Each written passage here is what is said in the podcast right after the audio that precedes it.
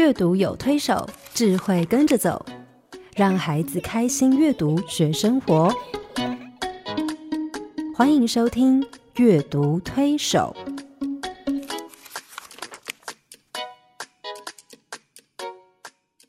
听众朋友，你好，我是黄乃玉。各位听众朋友，大家好，我是刘青燕，欢迎您再次加入阅读推手的行列。黄老师，我们这一年开始，我们开始谈到呃所谓的品格的部分，阅读跟品格之间的关系。嗯，那我们前两个礼拜谈到品格的定义，对，跟品格教育对孩子的意义。然后呃，上一个礼拜我们谈到那个品格发展的那三个阶段，就是皮亚杰啊所定下来品格发展的三个阶段，就是啊五岁以前，他是一个呃道德前期，他没有什么。道德律在脑袋里面是一个无律的阶段，然后后来他是进入到七到九岁的他律阶段之后呢，进入到自律的阶段。我想每个孩子都经过这些道德发展的不同的阶段，去慢慢建构自己的道德意识跟道德观。嗯，对对，所以其实到自律的阶段，这个过程很重要，是因为一个人的幸福哈。跟他的自律的程度、自律的能力有相当大的关系。是啊，嘿，可是这个中间，其实我不晓得你啊，我自己在预备，还有呃，我们一起在讨论的时候，嗯，我常常觉得，常常也会让我不由自主去回想，嗯，那我自己的这些想法，我是怎么过来的？对对对对对，因为我们呃，可能。常常是站在大人的角度去看小孩，是。可是我觉得在讨论的时候，我就常常会想到，哎，我以前小时候好像有一些什么事情，我父母怎么处理，嗯，以至于我就会产生一个什么样的自己的一个假设，对，然后就人生就慢慢用那个假设去过日子，然后。呃，可能有的假设不正确，那这个中间我会吃到一些苦头，呃，得到一些教训，对，学到一些 lesson，对，嗯，那也有的就是可能父母也不知不觉就做对了事情，是，然后就让我们好像也就很自然的就学到那些律，哈，就是那些 law，那些呃原则，人生的原则，那也让我们嗯。可以啊，慢慢成为现在的样子。对，然后还有现在做事、思考、判断的。对，而且不至于走错太多的路。对，因为我觉得有一些人哈，他本性可能也是很好的。嗯。可是这个中间，如果跟他接触的大人，尤其是父母，是好，或者是影响他很大的老师，对，他们在这个中间给他错的一些教导或者是讯息的话，嗯，他可能就要走很多冤枉路。是。哎，那当然幸运的话，他还是又。可以有一件领悟哈觉悟，然后又走回正途。嗯，所以我觉得圣经里面在讲说教导孩童走正路，就是到老。对对，当行的道，他到老也不偏离。对，其实应该主要是在讲这个品格，就是他怎么样从这个呃一个好像出生哈，然后一路长大，他怎么样学习这个社会的规则，是而且是正确的规则，而不是一些。大人自己错误的想法，对，因为我觉得像啊，那个道德心理学家 Lawrence Cope 讲的很明确，他说其实道德是一种思维能力，嗯哼，因为他你的思维会影响你的行为，是，所以你的思维、你的判断标准、你怎么思考、你怎么看事情，其实会影响你对这个事情的判断，以及他对你的影响。对，那他对他的儿子从小其实就是。用思考的方式在建构道德意识。我觉得他们啊父子之间有一个对话很有趣哈。有一次他啊 Lawrence Cope 跟他的儿子说，动物不像人那么有价值，所以可以杀来吃。嗯，可是他儿子说。那是因为你是人，你不是动物。动物不会思考自己有没有价值，你是人，所以才会这样想。所以人是自私的。嗯哼。所以我们人会用自己的思考，就觉得说，哎，我们啊，对动物是有这样的权利，可以把它杀来。他小孩一定很爱看童书，所以对，就像那么小就那么有想法。是，像我们前两个礼拜就有谈到，就是啊，我们在童书里面怎么帮助孩子做道德概念的建构哈。嗯。但我觉得道德思维能力这件事情，其实是要从小从日常生活中慢慢慢慢慢慢。引导孩子去呃发展出来的。那我想这个部分呢，我我们今天请到了我们的好朋友，是就是啊，去年也来上过我们节目，非常重要的呃啊，应该是说现在国内非常重要的一个，有人开始打我，再下来把它捏到无情，我同意。对 对，我们的好朋友了，最重要的是，嗯，最重要的是我们的好朋友，对，涂妙如，对，就是啊，辅仁大学儿童与家庭学系的涂妙如老师哈，是。我们请他来跟我们分享一下，怎么样用生活中哦，我们实在生活中啊，时时刻刻的随机教育的方式，对，引导孩子去建构他的道德意识跟道德观，嗯。是，青叶黄老师以及各位听众，大家好，很开心回到这个节目来。呀，非常欢迎你再次 来，这么久才回来，没没问题。我们只要这个节目在进行，这个门就录音室的门就为你开着。谢谢两位。是啊，好，我想我们今天请妙如老师来，其实要帮助每个阅读推手，有每个大人哈，或者是父母、老师，我们一起来思考，怎么样从日常生活里面去帮助孩子建构他的道德观跟道德意识。我觉得 Lawrence Cope。科博说的很清楚，他说道德是一种思维能力哈。我前几个礼拜正好领教了这件事情，因为我有一次在跟孩子一起阅读的时候，我就丢了一个故事来，我发现他们对这个故事啊，因为这个故事本身就是一个很很需要思考的道德困境，是困境。对这个故事丢出来以后，我发现哇，他们对这个故事的思考超乎我的想象，而且让我非常惊叹哈。嗯，这个故事在讲什么呢？其实就是一个一个例子啊，我就跟他们说，如果现在小朋友你是一个火车司机，而你有一整个列车十几个十几节列车的乘客在后面，是，然后你现在以时速一百多公里的速度往前进，快速的快速往前进，嗯，可是你发现前面不远的地方有五个工人在施工，而你来不及刹车，嗯，那怎么办？嗯，火车势必会撞上那五个人，嗯，可是。呃，你突然发现，哎，旁边有一个弯道，你可以弯过去哈。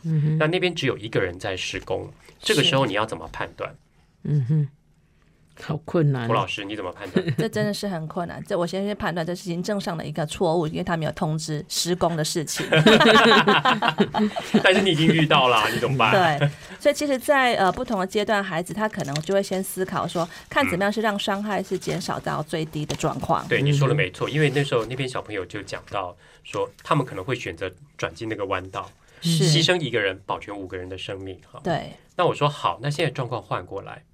状况换过来，你不是司机，你只是一个天桥上的路人。你发现有一辆火车疾驶过来，对，快速来了，前面有五个人在施工，快要撞上了。那这个时候你怎么办呢？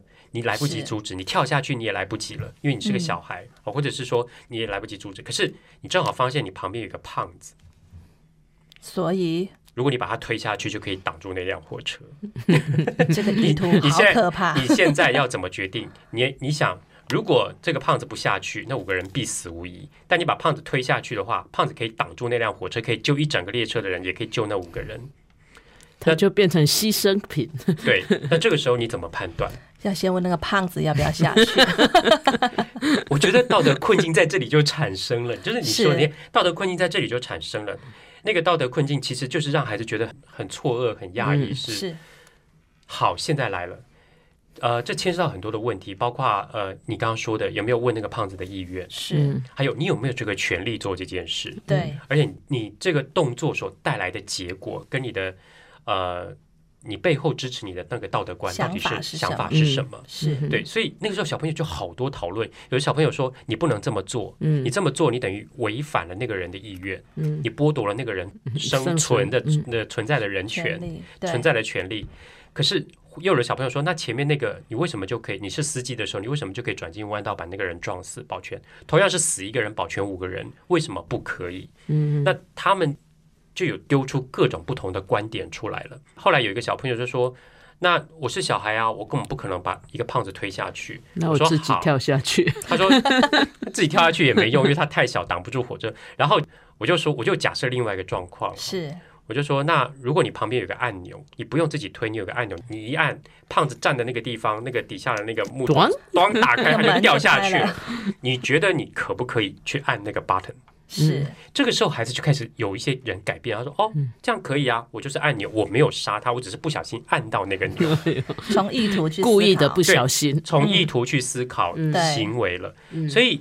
我觉得，呃，在这个道德困境里面，孩子的思思考变得非常复杂。是，老实说，我们那天并没有什么定论。嗯，但是我从跟孩子讨论这件事情的过程里面，第一个我得到很大的乐趣，我不是说因为讨论怎么把人害死得到乐趣，而是我从这个过程里面我听到孩子不同的观点，是好多的观点，而且还有那个观点背后他们的道德思考，嗯，他们的他们怎么想，怎么想，对，所以我觉得怎么想会影响孩子怎么行动，是。在。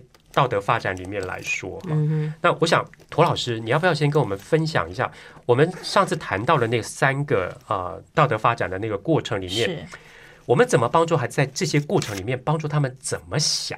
嗯，我觉得如果我们可以呃先知道怎么帮助孩子怎么想，我们就可以预想他们之后他们可能会怎么行动。嗯，好。真的就是呃，其实，在呃皮亚杰的道德发展这个层次里面，是牵涉到他的认知思考的部分。特别是学龄前的孩子，他真的是先会有一个跟人之间的关系，然后才去思考的。那他律的阶段的孩子就会有清楚的道德标准。我记得小时候在看啊各种卡通或者是电视节目的时候，先确定这个人是好人，好人还是坏人，还是坏人，是二分法，就是很清楚知道说有。绝对的对跟错，嗯，那这个部分其实你要先去有给孩子一些挑战，所以在这个阶段，可能孩子比较有机会去思考，嗯，那个历程。那学龄前的阶段就是会引导孩子去为他人同理的着想，嗯嗯，那个部分。所以在不同的层次阶段，父母或者是家长，呃，或是老师要抛的问题，其实会依据孩子的认知能够理解的层次，让他去做讨论。可是学龄前的孩子，大部分都是以。比如说自己的好恶去决定这件事情好不好或或或对不对对或错。比如说他喜欢的人，他就觉得这个是好人；是他喜欢的人，他他那个人做的事情，他就觉得是对的事情。但他不喜欢的人，他就觉得他是坏人。他做的是对的事情，他也觉得那是不好的事情。那我想在那个阶段里面，我们怎么帮助孩子去思考道德这件事？因为他脑袋里面没有道德律。那我们怎么帮助他去建构一个？呃，父母或者是老师怎么用一个实际的方式去帮助他去做道德思维或建构他的脑袋的道德意识所以，其实在这个所谓的那个呃，在科博馆更细致会谈到两个取向，一个是必罚倾向，因为他在乎的是人的部分。当然，这个他在乎的人，包括说。他如果做这件事情，不管那个对方是他喜欢或不喜欢的，他会不会被惩罚？哦，他是不是会依据这个结果来决定说怎么做？第二个是享乐取向，也就是说，他如果做这件好的事情，会不会得到老师的奖励，或是没有？所以这两个部分会影响学龄前的孩子，比如说有些老师会使用说，你如果真的做了乖宝宝，他集了乖宝宝印章、乖宝宝贴纸，是影响孩子去连接好的行为、好的道德思考的历程。嗯，那必罚倾向也会阻止孩子发生伤害自己或伤害别人的行为。所以这两个思考是学龄前比较无虑阶段，是比较快速让他去从结果里面去告诉自己，这个行为是可以做跟不能做。所以就很要很清楚的跟他说，你这个事情是对是错。在学龄前这个阶段，我们当然会用同理的阶段，但是为了保护自己，就是孩子避免受伤或是去伤害别人，我们有些时候要在学龄前阶段给孩子一个清楚的界限，一个清楚的界限。对，不用解释太多。有些时候，当然我们会希望能够呃给孩子一些说明，但是这个说明一定要是他能够理解的。嗯，因为你说太多，对他而言，他其实无法进入他的思考的历程里面，所以你要用一个比较清楚的、具体的例子，让他知道说，因为你如果把脚伸出来，嗯，那你虽然很舒服，但是别人走过去容易因为你伸出来的脚被绊到，对你这个可能是没有意图的，是，但是你现在看到你的一个好同学。走过去，你想要跟他闹一下，可是你这个脚伸出去会造成他很大的受伤。是，那虽然你想只是想跟他玩一下，可是这件事情所带来的结果是受伤的。嗯嗯，所以这个部分要帮助孩子去分析。也许你只是想玩，这个意图不是不好的，你想跟他做朋友，可是你伸出去脚这个动作是伤害人的。我们跟他玩有很多种别的方式，而不是用这种方式。那意思是说，比如说我们好像只能亡羊补牢，我就我不晓得，我就这样听的话，好像我们只能亡羊补牢，就是孩子已经犯了错了，或者是他已经做出这样的行为了，我们从他的行为结果，我们带他去思考行为的动机跟原因，是这样吗？还是我们有没有办法站在一个预防的角度，先去帮他建构这个呃，比如说这件事情的呃道德的概念，然后让他去避免后面这样的行为结果？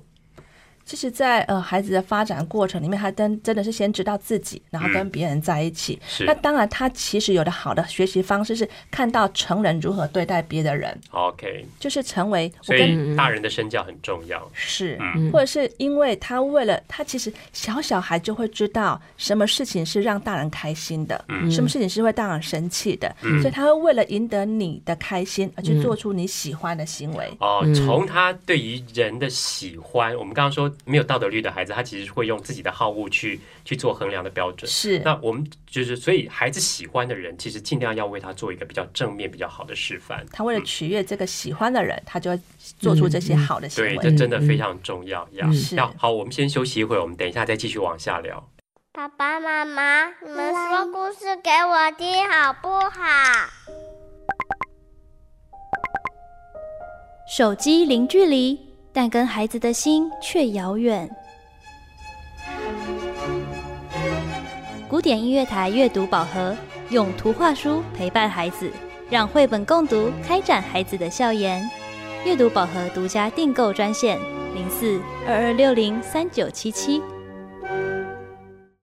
涂老师，所以你刚刚说，如果说这在道德前期，也就是说无虑的那个阶段的孩子，学龄前的孩子，学龄前的孩子，我们尽量是。父母必须以身作则哈，因为他们是跟孩子最贴近的。是，然后小朋友可能会因为在乎啊父母在乎他在乎的人而看重他的行为，或者是看重他对他的期待跟要求，是这样吗？对，其实，在呃一些研究上会提到说，有关早期良心的发展，也就是说，孩子是能够在乎对他有付出关心、温暖、有回应的父母。嗯。这些父母能够给孩子一些行为上的影响力，让孩子产生内在的自发性的约束性的顺从。他知道啊，我的父母爱什么样的孩子，我知道我的父母喜欢我表现哪些行为，所以因着我对父母的爱，也因着父母的爱，所以我愿意表现出那样的行为，那是自发的，是内在的。而如果当孩子的父母是对孩子是冷漠的，那孩子他可能发展出来的顺从是受外在环境控制，不是自发的，因为是必罚倾向，我不要被处罚而做出来的。那这个部分就是啊，不是自发的部分。那我们期待孩子在面对这个世界上这么多的诱惑跟挑战的时候，是有一个自己内在的道德标准的。对，所以成人这个部分的影响力，在学龄前这个阶段，真是需要好好被看重。嗯，那如果另外一个角度去思考，这个小孩不太喜欢他爸妈怎么办？所以其实孩子他真的是呃，在他生活周遭，他开始去寻找对他有生命影响力的成人，那个权威者，他希望能够找到一个清楚的道德的界限，因为对他而言真的是一个安全感，所以他会去试探。所以在幼儿园很有趣，他会知道说我们班上的老师是谁，今天实习生来了。他去试探 这个成人，那个界限就宽一点。对，所以我会告诉我的实习生说，温柔而坚定，就跟老师一样。嗯嗯。所以这个部分，孩子慢慢知道一次两次，他知道这些成人的规定是一样的。嗯。而且这个成人跟他的老师一样，是为了他的好，或者是他的安全着想的时候，他就更乐意遵守这样的规定，他也觉得很有安全感。嗯嗯嗯。所以如果阿公阿妈。来的时候，你也会发现小孩好像行为他也有很多试探的，对不对？因为阿公阿妈可能呃跟爸爸妈妈的管教不一致，不一致，而且他发现阿公阿妈来的时候，父母的权威不见了，是。然后阿公阿妈说的为准，那他的界限就变得更宽广了。是，所以小孩很小就知道，他就可以区辨。嗯嗯，他其实他是一个求生的法则，他知道他在乎的人。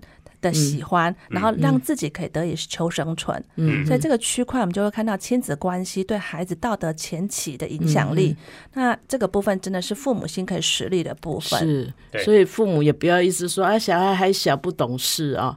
其实是父母比较不懂事，有时候对，因为孩子还是从很小就可以教。嗯，是，嗯。包括说一些孩子安全上的界限的部分，嗯，所以其实为什么我们在小小孩这个阶段，我们在环境的安全跟环境安全教育这个部分是有抓一定比例的部分，因为小孩很小，他不知道怎么样保护自己，所以父母呢必须要给他一个安全的环境。那环境安全教育这个部分就抓比例比较轻，比如说我给他八十分的安全的环境，让孩子自由探索。那环境教育这个部分占二十 percent，我教他怎么样保护自己。OK，那到学龄这个阶段，我们就慢慢的让孩子有更多探索，所以安全环境大概占百分之六十，啊，六比四。事实是我们告诉他怎么样保护自己。到小学这个阶段就五五了，他有更开阔的观呀，他可以去探索，他可以去经历这样。那我们给他环境安全教育。包括说教他怎么样保护自己这个部分的比重是慢慢抓的越来越重了，因为他遇到的环境会越来越多元，越多的复杂，对复杂跟挑战多，他怎么样学会保护自己？可是，在小孩年纪小的时候，抵抗能能力还有身体的能力不够的时候，我们真的是需要为他一个预备的环境，而不是让孩子可以进厨房说你本来就应该知道火是危险的，这是不对的，因为表示父母没有尽到保护孩子的责任。嗯嗯嗯。呀，所以后来啊，那小孩长。慢慢长大了，是他进到了啊，比如说七到九岁，我们所谓的他律阶段。是那他律阶段的孩子，他比较会从行为的结果来判断自己行为的依据，就是说我这个行为有没有被处罚？对，用绝对论。对我如果被处罚了，那他就是一个不好的行为；如果我没有被处罚啊，或者是比如说小孩作弊啊，作弊得到高分没有被抓到，哎，他觉得他可能下次可以继续作弊。但如果他作弊了被抓到了，而且被严厉处罚，他就知道他不可以做这件事情。是那。这个好像变的是我们还是比较消极被动，是帮助等等孩子犯错了，我们才告诉他说：“哦，这件事情的对或错。”呃，在这个阶段也没有办法帮助孩子去呃用什么样的方式比较具体的方式去建构他的道德意识呢？所以其实我们在很多的在包括班级里面，怎么样是一个我们期待的行为，在这个阶段我们会跟孩子一起讨论。嗯哼，因为其实慢慢让他知道。他会强烈的去尊重这个阶段的孩子，尊重规则啊，因为他开始也发展到我们会跟他自己跟别人之间的关系，他会知道说别人的存在跟他之间的关系是什么。而且他这个阶段很爱告状，因为他觉得 他觉得这个道德是要大家都一起遵守的，不是只有我。重点哦。所以其实这个阶段的孩子，如果这个规则是我们共同的约定，是他为了遵守这个约定，其实这个是一个预防的部分。OK，而且这道德不是成人强诸于他。的那个部分，他当然就会向你钻的一些漏洞，我没有被处罚，嗯，赚到了，对，对，对，是，所以这个部分就是利用他，呃，也就是说，应该是强化他尊重道德这样的一个发展的一个特质。他觉得道德就是一个被大家共同约定的规则，嗯，那这个规则他清楚了，别人应该清楚，所以他当然有些时候去告发别人的小状子的时候，其实可以让老师自己也被提醒，对。这个过程，老师也会跟他说：“那你有没有帮我办法帮我去提醒他？这是我们共同讨论的规则。”嗯，所以在这个阶段，同才的影响力其实是大的，是慢慢的影慢慢起来的，起来一样。所以我们也要帮助他去了解这个因果关系，就是说，不要因为你做了这件事情，然后没有啊犯了这个错，没有被逮到，或者是没有被处罚，然后你就觉得这件事情是个对的事情。是是，我想可以帮助孩子去从过程或者是行为的结果。去好好思考，我想孩子也是可以啊想得通的哈。嗯哼，那当然这个部分也可以跟孩子来讨论说，除了期待行为之外，那如果他真的犯了规了，那如何为这个行为负责任？是他们这个犯规之后，怎么样弥补他原来的疏失，或是他犯规的一个呃状况？那这个部分孩子慢慢去思考说，他就不是一定受惩罚，而是为了这个行为，我怎么样帮助？旁边这个同学他犯规，但是帮助他下次可以遵守规则，那个负责任这个行为，比如说他是啊洒了一杯水，不是被揍，而是去帮忙把这杯水怎么收拾，收拾干净。比如说我是应该是拿拖把把地板拖了，拿抹布把桌子擦了，是为这个行为负责任，而不是说他一定得去罚站，罚站跟擦这个地板是没有关系的，嗯，是帮助他去连接这个行为。相关相对负的责任是什么？是，那是帮助这个阶段的孩子一个往前跨的一个好时候。嗯嗯，对，这点真的非常重要。我想啊，家长或父母，其实在家里，我们在面对小孩的时候，我们有时候常常看的重点就错了。我们只看到孩子犯错的这个行为结果，然后我们就用这个行为结果去处罚他，或者是去责备他，反而让他觉得更挫折，而他不知道什么才是对的。那在这个过程里面，其实我们要让他知道说什么是对的。你要用什么对的方式去面对、去处理你所闯的这个祸？对，好，要不然孩子会觉得说，好了，你打了我一顿，嗯，不管我做了什么错，反正我已经赎罪式的惩罚了，我就已经弥补了，嗯，可是他还是没有学会他刚刚犯那个错所带来的后果是什么，以及相对要负的责任是什么，是。但是在这个阶段，我觉得孩子有另外一个状况，就是说他们开始知道啊，做错事情会被处罚，是，然后他开始想规避处罚，也就是说他会觉得说。呃，好，即便是他犯错，也许他可以推到别人身上。谁谁谁也这样。对对对，谁谁谁也这样啊，他也这样，或者是这个不是我做的，或者他只要哦，比如说他开始，也许说谎可以让他逃过这一劫哈，他就开始说这不是我的错啊，这不是我做的呀，我只有怎么样而已呀。对呀，然后他也这样啊，为什么不行？那他其实用这个方式，我觉得这个东西对大人来说，有时候他们就觉得说，哎，你在挑战我的权威。我跟你说不行就是不行，我跟你说错就是错，你为什么拖别人进来？但是我觉得对孩子来说，他有一些道德困惑在，为什么发生在他身上就行得通，他就可以 pass？是啊，在我身上我就必须被 punished。啊，就是被处罚。那我其实你刚刚在，我我因为你在讲那个的时候，我想到一本小小的书，很呃图画书很有趣哈。是这本书其实呃是和音出版社出版，是不是我的错？很经典，很经典。对我觉得它其实呈现的就是这个阶段的孩子哈。嗯，有一个小朋友被打了，然后我觉得这本书的图非常有趣，是所有的孩子都站在他的后面，被打的那个孩子后面，是然后一个一个出来讲话。第一个小孩出来说：“那是下课以后发生的，不关我的事。”哈，然后另外一个小孩出来说：“我没有看到发生什么事情，所以我不知道他为什么哭。”然后呢，有一个就说：“呃，我知道他在哭啊，可是我又帮不上忙。”然后另外一个说：“呃，我虽然看到了，我也知道发生什么事，但又不是我做的，不是我的错。”哈，是。然后另外一个孩子就出来说：“很多人欺负他，我一个人也没办法阻止啊，这不能怪我啊。”呃，另外一个就说：“很多人打了他，其实每个人都打了他，我也只是打了一下，一下下而已。”然后每个小孩都出来说：“哎，这跟我这跟我有关吗？这是我的错吗？这不是我的错啊，是因为他很奇怪啊，呃，是他自己被欺负啊，呃，他自己要在那边哭啊，流泪啊，哈。所以其实这本书其实用一个很简单的方式去呈现孩子现在的状态，比如说面对一个错误的呃行为结果的时候，大家开始规避或者是推卸责任，找借口。对，那通常如果遇到这样的状况，家长怎么办？其实这个部分会思考到是这个伴随的严厉的惩罚会让孩子觉得我不想负这个责任，嗯嗯，所以其实这个部分会回头去思想，我们成人跟孩子之间彼此的约定是什么？OK，然后我们的处罚是因为这个孩子的行为所带来的负责任呢，还是只是一个呃惊吓孩子？阻止孩子严厉的啊身体体罚式的疼痛的感受而已呢，嗯，所以这个部分是不一样。有些孩子害怕那个疼痛，而不是因为这个行为的负责。是 OK，嗯嗯，对。其实你会发现，越严厉国家部分，他们啊常常更希更。怕被处罚，所以他保护自己的时候，干脆先拖别人下水，或是推别人一把，让自己可以避罚。所以那个部分就回到，其实是蛮低层次，叫避罚倾向的了。OK，是，反而没有办法让孩子往高层次去思考，我怎么样为这个行为负责任？那我下回会更谨慎，不去犯这样的规。呀，如果他不是呃为了怕很严厉的处罚呢，会不会他平常生活里面他看到的？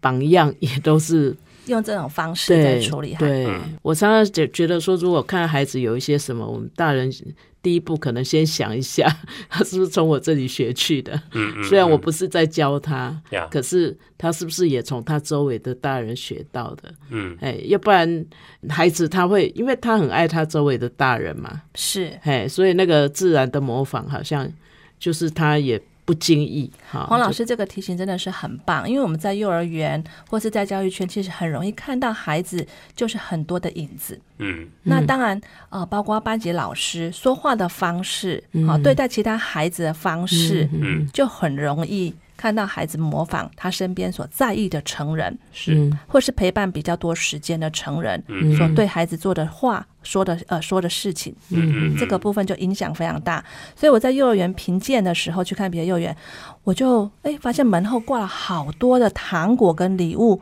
我就非常惊讶是哦几点乐的，哦，所以。变成是享乐主义，就是说，好，你若乖，可是其实这个不是内化的部分，那必须告诉孩子，我的行为表现好，其实是一个我为这个班级、为这自己做的负责任，而不是为了赢得那个糖果而已。所以这个部分怎么样帮助孩子去用诱导方式提醒他们？所以这个部分会发现说，其实研究也发现，在呃科伯格或者是刚刚比亚杰的道德发展层次里面，它的阶段是不会改变，大家都按这样的方式在发展。但是多数的成人，真的要发展到比较高层次的，说按自己的良心来做决定。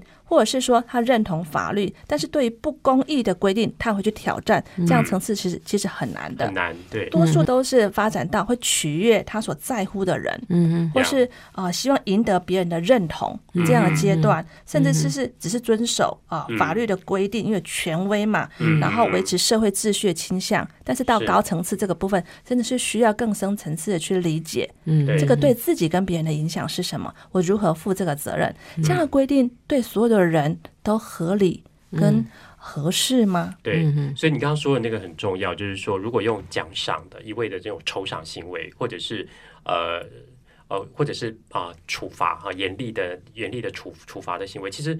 我想，我们最终的目的是要帮助孩子把这个道德意识跟道德价值观内化，是内化它成为自己的一部分的时候，他才会有那个自主意识出来，才能够进入到呃自律性的那个比较高层次的道德。对，嗯，是我们刚刚谈的这个幼儿的这个阶段哦，怎么学？我想，呃，对很多大人来讲，可能从来没想过，以为孩子时候到了，他就。自己会了，会分辨是非对错哈。那个呃，其实我觉得偶尔让孩子他来挑战我们也是好的。是，就我发现，如果是很严厉的大人，有时候孩子不敢挑战你，可是他心里并不是觉得很服气的。嗯，那他就一直跨不过那个学习的那个门槛。嗯，我记得很多年前呢，我那时候还在那个福幼。那边那呃有一天呢，因为那时候吃饭的时候小朋友都很嗨呀，一直讲话叽叽呱呱，然后那个整个那个餐厅就非常吵闹。是，我觉得为什么华人吃饭一定要这么喧喧哗呢？为什么不能优雅一点呢？也不过吃个饭，对不对？你要喧哗，你吃完饭你再出去外面跑跑跳跳，你要怎么玩都可以。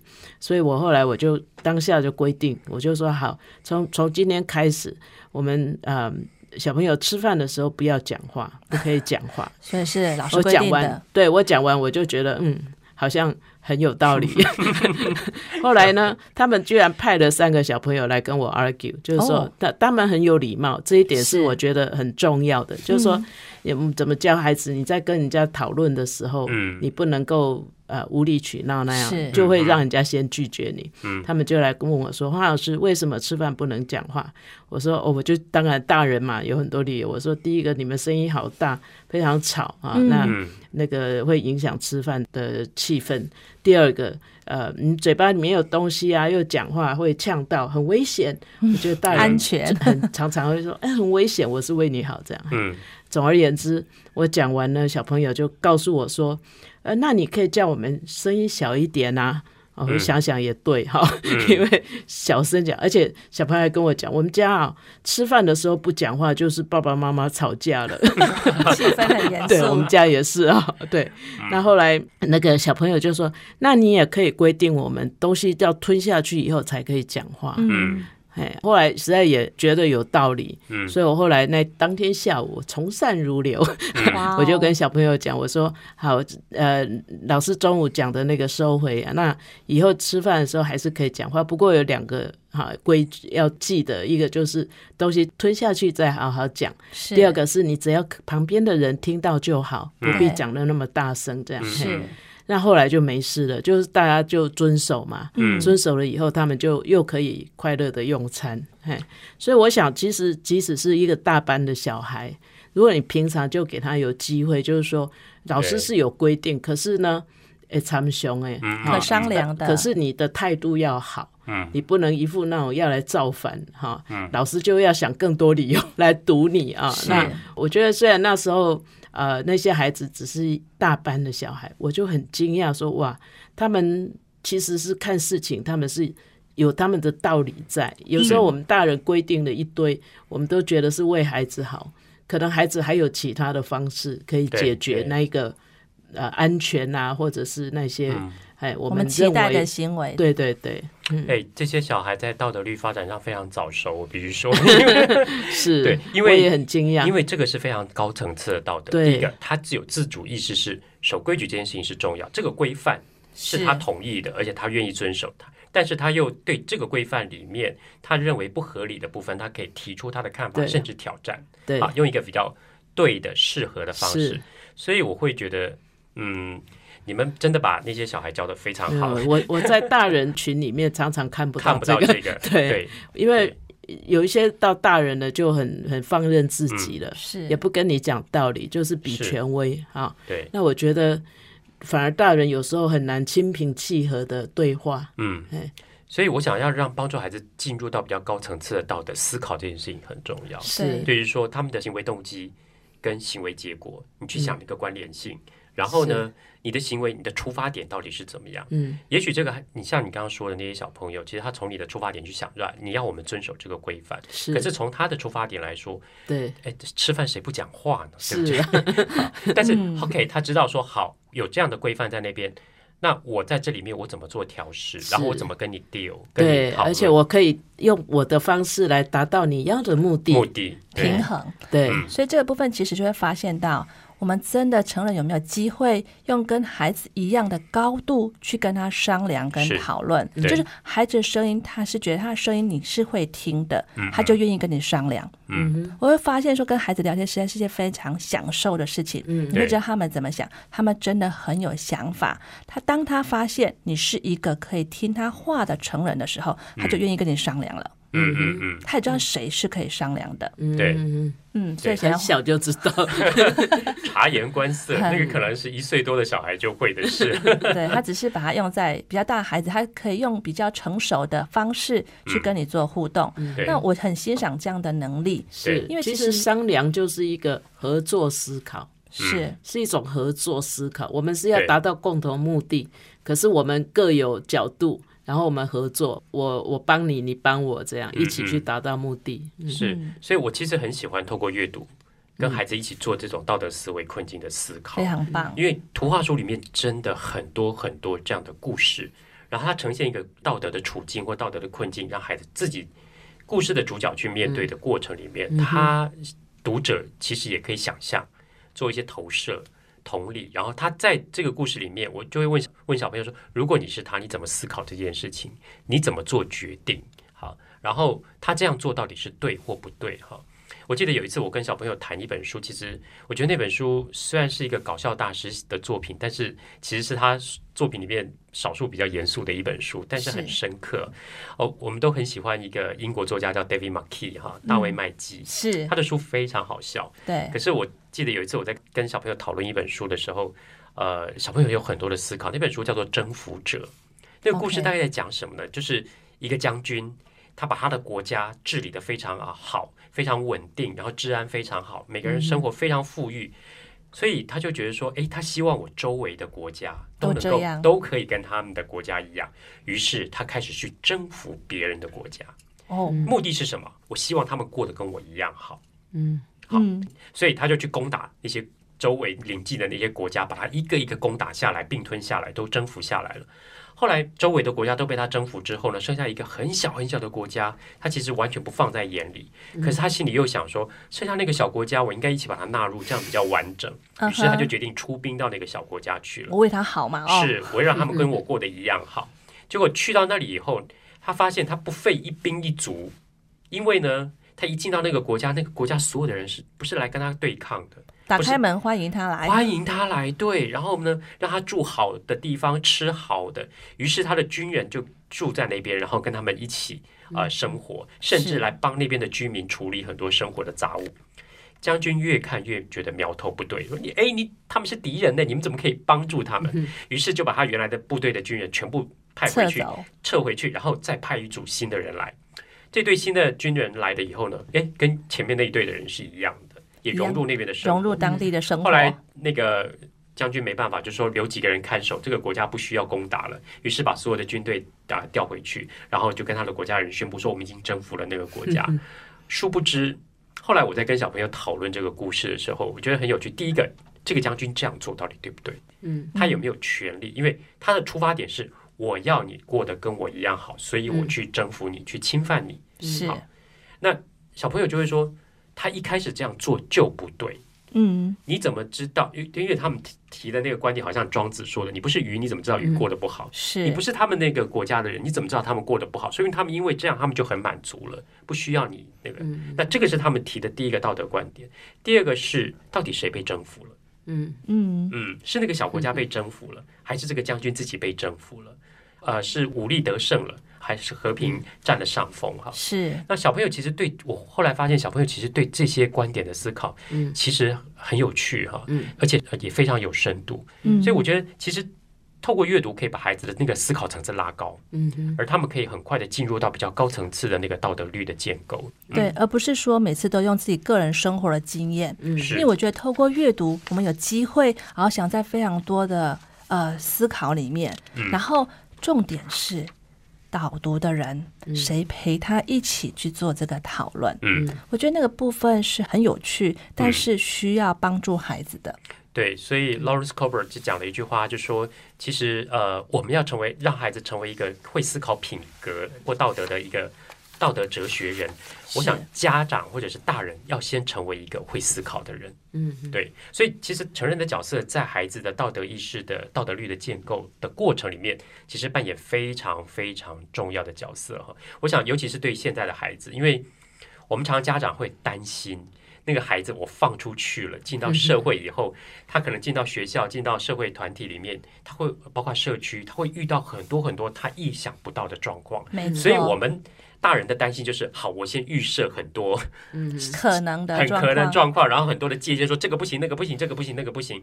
可是你知道，我们再怎么防堵，都有限，都有限。嗯，他还是会遇到我们没有没有防堵到的部分。是，譬如说，呃，你知道现在就网络非常发达，网络里面有更多更多我们没有办法设限的东西在里面，而且用我们过去经验无法去帮助孩子。是，那嗯。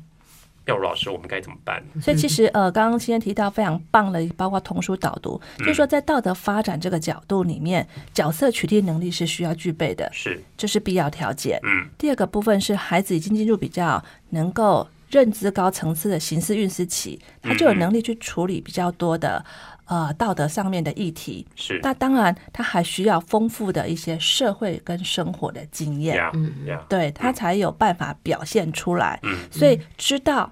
而且做到，嗯，这个哈是有很难，是有一个 知易行难呐。对对对，所以我们就会说，诚实呢，主要是出现在某些特定的情境，而不是一种稳定的特质。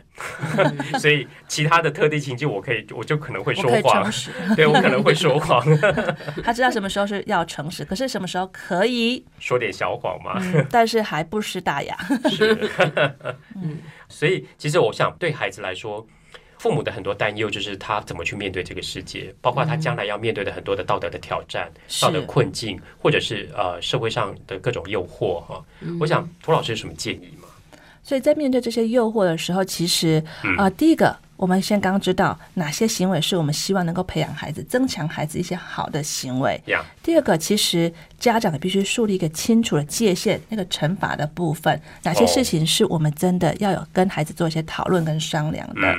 那跟孩子建立起一个可以沟通的管道。是在面对现在那么多的改变、这么多诱惑的时候，让孩子愿意跟我们商量他所面对的社会经验，现在遇到哪些挑战了？因为这些经验可能不是父母过去的经验能够去处理的，因为现在孩子面对的试探跟挑战远远超过我们以前所遇到单纯的世界。嗯，所以，但是你愿意跟孩子商量。他就有机会跟你求救兵，让他在面对困境或两难的时候，知道有人可以陪他思考。虽然这个过程里面你会有一些想法跟担心，但是他愿意跟你商量跟思考，他就是一个非常有机会介入的机会了。嗯嗯哼，最最怕就是孩子不说哈。对，嗯，我觉得可能也是大人要学习。怎么样？第一口气要吸进去，让孩子可以放心。对，因为我觉得大人有时候爱孩子嘛。对。那孩子在讲的时候，我们自己也知道，有时候我们为了要让大人更注意，我们会会有一点点夸张，或者是说一面片面支持。嗯嗯。会让大人为了要大人更站在我们这边。是，可是有时候如果我们听的人呢，呃，没有那种呃平心静气的修养，嗯，就一下子就跳起来。那其实就整个就坏掉了，所以是深呼吸，深呼吸很重要。当孩子有这些情境要跟你讨论的时候，我觉得大人可能要先真的是停几秒钟，是就是嗯，是这样吗？嗯，呃，怎么样？不要好像啪一下，马上下对下，因为通常那种立即式的反应，通常不是最好的反应。对，所以从教养的观点来看，我们怎么帮助孩子成为一个道德成熟的思考个体？哈，嗯，我想恩威并重这件事情很是重要，很棒。是是是，嗯。对，因为其实在国外的研究，它就是会用几个策略去做研究，包括说，啊。哈呃，撤回关爱法，他比如说你不乖，我就怎么样了，嗯，好，我就可能今天就不喜欢你了。对对。我今天就不陪你做什么了，嗯。好嗯，嗯，那第二个方法是权威法，你就是规定怎么样，就是非常嗯严格。是那再是诱导法，是希望能够跟孩子讲清楚为什么我期待你表现出这些行为。呀，我想呃，这个方法里面这三个里面，我们去问问看，说哪个方法是最有效果的？嗯嗯那当应该是第三个。对对，其实对于呃以推理为基础的管教法，对两到五岁孩子是非常有效果的确实能够帮助孩子对他人的同情、怜悯，而愿意去遵守父母的一个要求。是。我想我们呃父母绝对不要轻忽孩子的思维能力，不要觉得他不会思考。其实我们如果帮助他去成为一个会思考的人，其实你给他一种能力，让他可以以不变应万变。他外在环境怎么变怎么变，诱惑再多，或者是变得再复杂，他有一个思考的能力在，他会有他的思维判断的道德标准。而我们大人只要从旁协助，跟他们一起讨论，一起面对，是，我想对孩子来说，慢慢慢慢的，他就会在那个过程里面去建构、养成比较好的道德意识跟道德观念。思考的路径。。对，嗯，那最后要补充的是，其实我们也去问孩子，他喜欢成人怎么样对待他。是那除了刚刚三种方法之外，我们又加上是一个宽容不介入，就是父母通通包容你所有的行为，就是我们相信你透过事件自己会学到事情，我不教你了。哦，其实孩子最不喜欢这种没有界限的教法，嗯他们会觉得好没有安没有全感。安全感，嗯哼，他们也是希望你告诉我为什么我这样做不行。他们嗯第一个喜欢是诱导法，第二个是在儿童期，他他觉得有些体罚也是好的，你清楚告诉我界限在哪里，然后我就不用啊不知道。嗯，忐忑不安的，对对对，下次很可能又碰到同样的问题，这样。是。嗯，那你如果都不管，其实让孩子很慌张，是他其实很害怕，不知道怎么办了。不管也是一种不好的管，对，所以呃，这真的不容易哈。我想对于每个家长、阅读推手来说，我想我们不止透过阅读，透过生活上的各种。呃，随机的教育或者是亲身的示范哈，我觉得我们都可以帮助孩子去慢慢慢慢去建构他的道德意识跟他的道德律，让他可以之后发展成一个成熟的道德思考的人。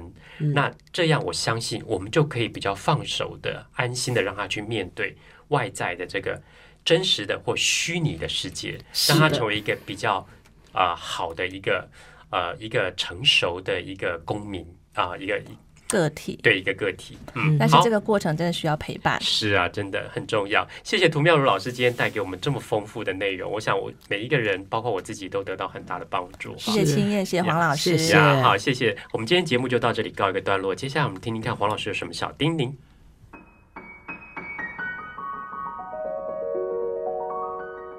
乃玉老师的阅读小叮咛。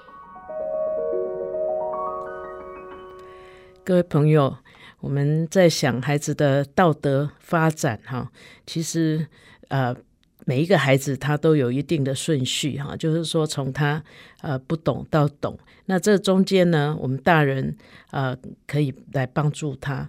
我个人觉得说，其实我们所需要具备的哈，有一个很基本的，就是我们自己怎么在生活里面，当我们呃做了不对的事情，我想这是难免哈，人非圣贤，孰能无错？呃，当我们做了错的事情，我们能不能很坦然的认错？